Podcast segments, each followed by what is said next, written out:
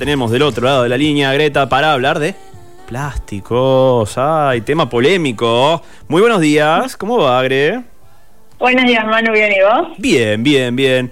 Eh, tema que puede ser largo, polémico, incisivo y con muchas, muchas aristas. Pero, pero, pero, pero, pero, pero, quiero ver para dónde me vas a llevar con el tema plásticos, que hay millones de cosas para hablar.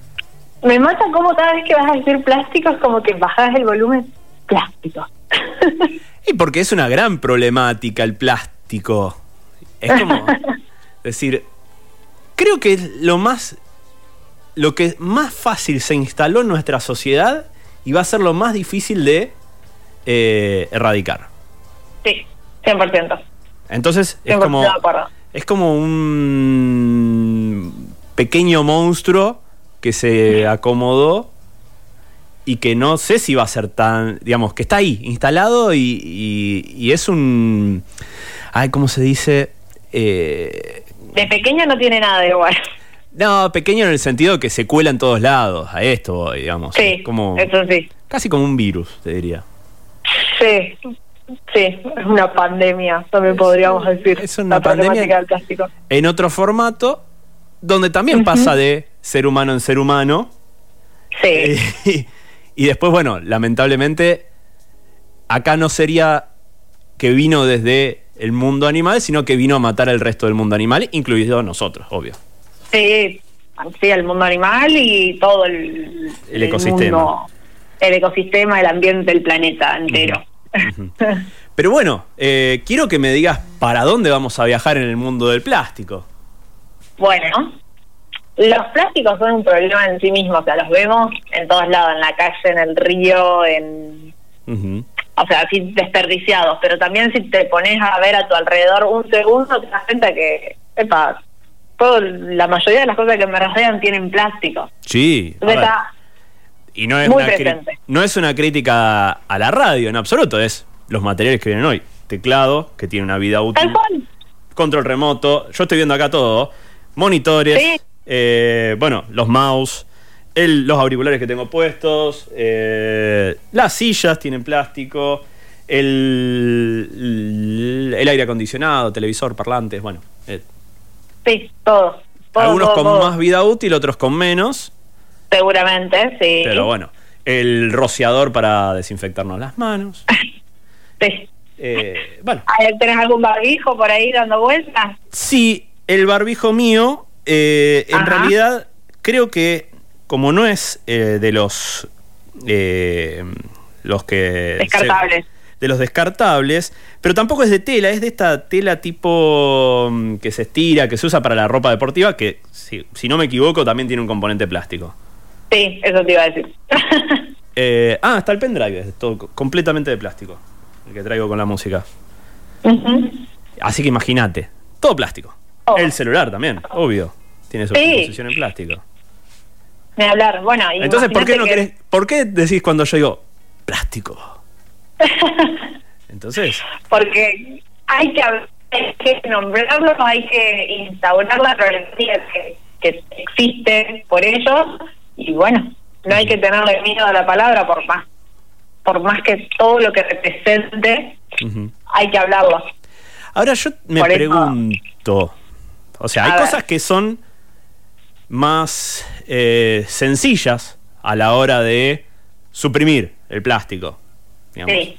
A ver, por ejemplo, por ejemplo, lo que conversamos habitualmente, las bolsitas que llevamos para hacer los mandados, etcétera, etcétera, etcétera. Sí. Eh, pero después, por ejemplo, hay el, el, caso que se podría hacer en una heladería de decir, llevo mi tupper, pero fuck, mi tupper es de plástico. bueno, sí. A ver, tenemos que entender que plásticos hay un montón de tipos. Eh, los cartables o de un solo uso, como sería el plastiquito del, del que vas y compras helado, y el plástico del tupper que es reutilizable. Entonces, el helado te viene en tu envase de telgopor, mm. lo comiste, lo tiraste a lo sumo, guardás uno, dos para juntar hielo. Para poner hielo, claro, tal cual.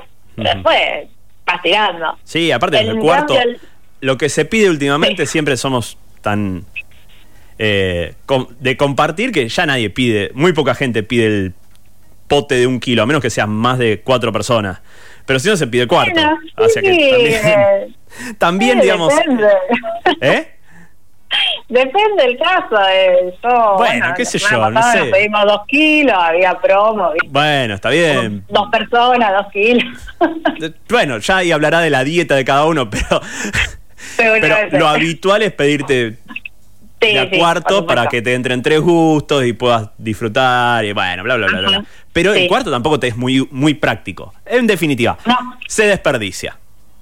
Tal Conclusión. Por eso te decía, cuando vos tenés tu tupper, y si después de que se pueden todas las heladillas que te carguen tu helado ahí, vos usaste tu tupper, te cargaron el helado, lo consumiste cuando quisiste, después lavaste el tupper y al otro día, no sé, te, te vas a trabajar y te llevas tu vianda en ese tupper, entonces ese plástico como que se reutiliza un montón de veces, la vida útil es de un montón de tiempo, a diferencia de los descartables que, bueno, sí, los de vuelta podés guardar uno o dos, pero el resto termina en la basura. Sí, obvio. La mayoría de las cosas terminan en la basura. Ahora, yo el otro oh, día pensaba, digo, volvemos siempre a lo mismo del, único uso, porque creo que acá el gran problema gran empiezan a ser los plásticos de un solo uso, incluidos los que incluyen plástico en los barbijos. ¿Sí? Así es. Y vos decís, parece una lucha de nunca acabar, porque, ponele, si hay algún día que vos decís, Ah, la verdad que no tengo ganas de cocinar, eh, me da un poco de fiaca, o te, estoy tentado de hacer algo que realmente, si alguien lo hace muy bien, ¿para qué lo voy a hacer yo? Sí. ¿Qué yo? Vamos a un caso hipotético, pollo frito, ¿sí? Ajá. Pollo frito no te vas a poner a agarrar, a hacer toda la, historia de las para las alitas, etcétera, etcétera, etcétera. Necesitas un buen tiempo. Y mucha paciencia y mucho aceite. Cuando realmente podés encargarlo a alguno, alguno local o alguno, alguna multinacional acá en la ciudad. Y después vos ves que tenés el plástico para el, el, envoltorio ya en sí mismo es plástico. Después tenés las cajitas de cartón, pero que tienen todo el envoltorio alrededor en plástico para que la grasitud de lo que está frito no salga para afuera. Eh, y tenés los potecitos donde viene la ensalada de remolacha, si no me equivoco. Eh, también en plástico. Entonces, vos decís, pará, ¿por qué hice tanto quilombo de plástico en una comida? Dos a lo sumo. Sí, sí.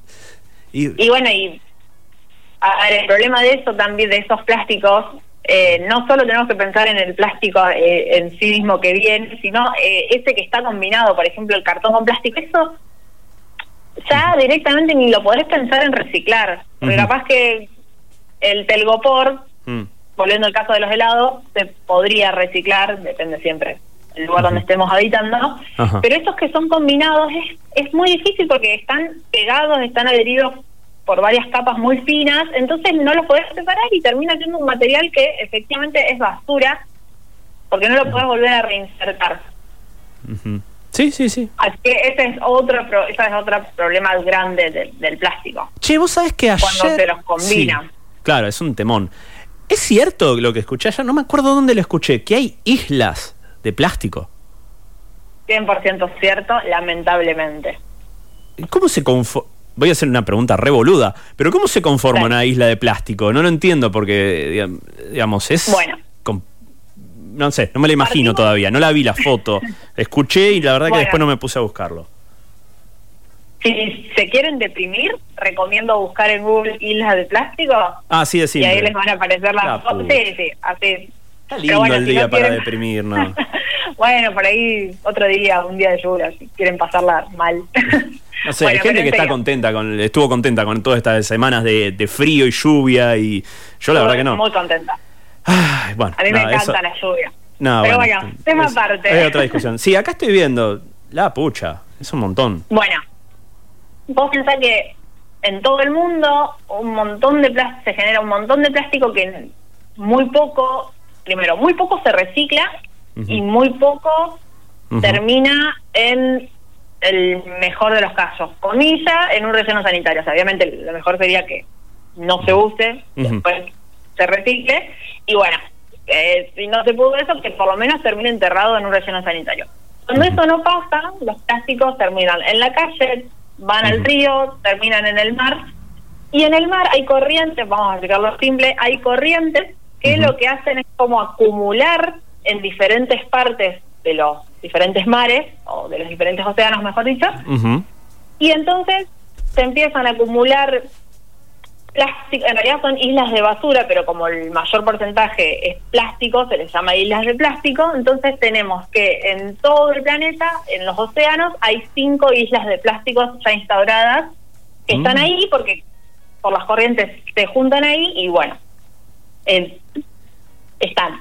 Eh, te dije, son cinco islas, eh, hay dos en el Atlántico, una en el Atlántico Norte, una en el Atlántico Sur, una en el Océano Índico, una en el Pacífico Sur y una en el Pacífico Norte, que la del Pacífico Norte es la más grande hasta ahora, que eh, se calcula que tiene entre, entre 700.000 o hasta 1.5 millones de kilómetros cuadrados.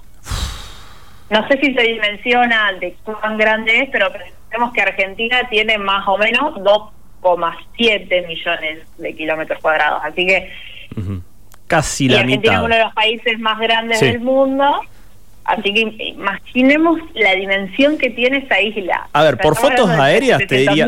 Sí, te diría que es de la Patagonia para abajo, más o menos, siéndolo a ojo de, pájaro. Más o menos. Una Patagonia. Sí. Sí. De plástico. Sí. Tremendo. Tremendo. Tremendo. Ay, ay, ay, ay, ay. Che, lindo para cerrar el programa. Sí, dame una buena noticia. ¿Cómo podemos cambiar esto? Eh, bueno, no. Tiene que haber una forma, además de bajar el consumo. Es que es, es eso, es evitar los, los residuos plásticos. Ahora yo te eh, pregunto, voy a decir una burrada igual, ¿eh? La pregunta es una burrada y lo admito, pero te la tengo que dejar para ver si, digamos, si, se, si es alternativa. Quemar esto. No es opción. No es opción. ¿Por qué? No. Cuando vos incinerás, liberás toxinas, liberás, que por supuesto son tóxicas, entonces estás liberando gases a la atmósfera que van a, van a ser perjudiciales. Ya hablamos de calentamiento global, van a alterar la composición de la atmósfera que ya bastante alterada está. Y además, cuando vos incinerás, generás cenizas, y esas cenizas son un residuo peligroso por el compuesto que tiene, entonces sí o sí también tenés que buscar una forma de disponer esas cenizas que son residuos peligrosos, de una forma que intente no afectar al ambiente, pero lo va a terminar afectando y tiene todo un costo asociado también. Entonces incinerar no, no es opción tampoco. O sea que estamos atrapados en una propia trampa que nos generamos hace, no sé cuánto se inventó el plástico, pero fácil, 150 mm. años. Fácil. Sí. Bueno, y un dato más malo. Gracias, esto fue eh, muy bien. me gusta, me gusta decirlo para que dimensionemos. estudios que han demostrado que por semana nos comemos una tarjeta de crédito. Ah, eso sí lo, lo, tenía. Y de hecho, sobre todo la mayoría de si comes eh, peces. O, ¿No? Supuesto que sí, que los peces, a ver, hay plásticos en el mar, hay microplásticos que son plásticos muy chiquititos que menores de 5 miligramos, mili, ah, sí, milímetros, ahí estamos, eh, se incorporan a los peces, nosotros comemos los peces, los incorporamos nosotros, pero también hay microplásticos en el agua, hay microplásticos en maquillajes, en dentífricos, en un montón de lados que los estamos incorporando y bueno, se estima que un ser humano come 5 gramos de plástico que equivalen a una tarjeta de crédito. Vos sabés que me acordaba que hace un par de semanas había visto un cocinero español eh, en, una cuenta de Instagram que, me gusta seguir, que se llama El Comidista, que habitualmente hablan de comida, pero en este caso mostraban una bandeja plástica, obviamente, con un salmón adentro, ya, ya preparado para comer, y decía, hoy comemos esto, pero en, no sé, no me acuerdo cuántos años, en realidad lo que vas a terminar comiendo solamente es la bandeja. Sí. Para que te des una idea, digamos, un salmón que pesaría medio kilo, eh, puesto en una bandeja, con packaging, todo muy lindo.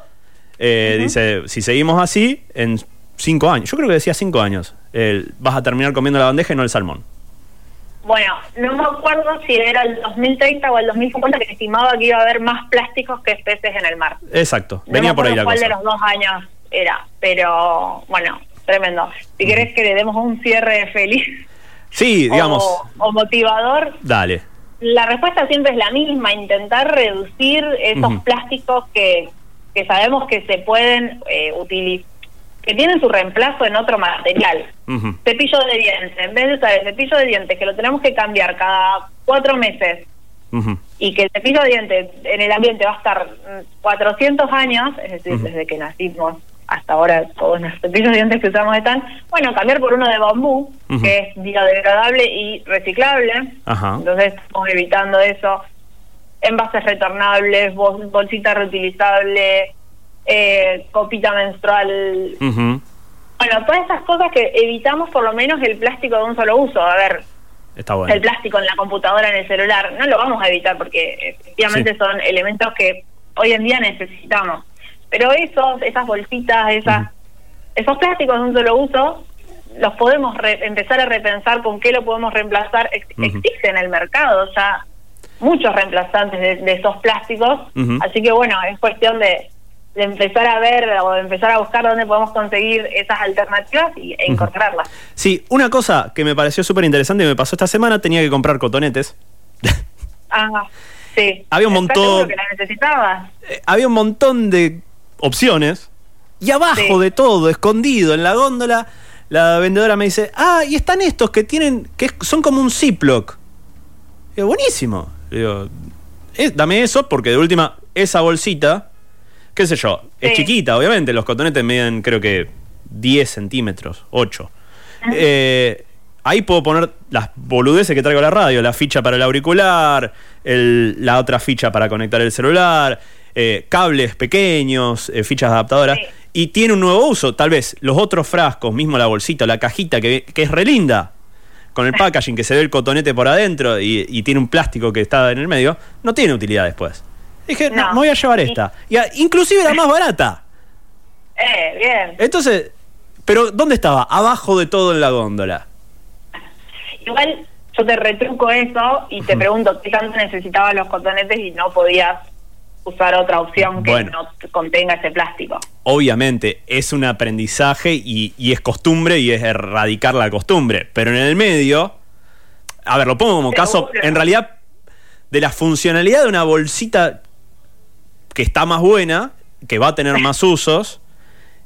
Y como solución de packaging, que no te la estén mostrando mucho mejor, porque evidentemente, ¿cuántas bolsitas podrían hacerse así? Olvídate, sí, sí. Es que el, Inclusive para, digamos... Todo, eso también tiene mucho que ver. La ubicación de dónde están los productos en el supermercado, bueno, en farmacias también. No tengo mucha idea sobre el tema alimenticio, pero ponele. Eh, una cosa que también es reinteresante es el hecho de decir, ok, en las carnicerías que, y en, digamos, en el expendio de, cosas, inicialmente decís, bueno, hay cosas que obviamente las uvas no las vas a poder poner muy sueltas porque son frágiles, etcétera, etcétera, etcétera. Pero tal vez en este tipo de bolsitas, y después vos volvés con la misma bolsita, hay que estudiarlo, obviamente. Cambia la historia, empieza a cambiar la historia. Sí.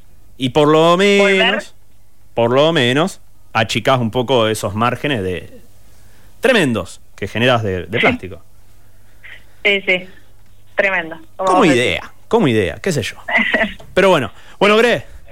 Bueno, bueno. 10.58, tengo que empezar a entregar el programa a la gente de Bacanal, que ya están todos hoy súper puntuales. Así que tengo que tengo que dejar el espacio para los chicos ya.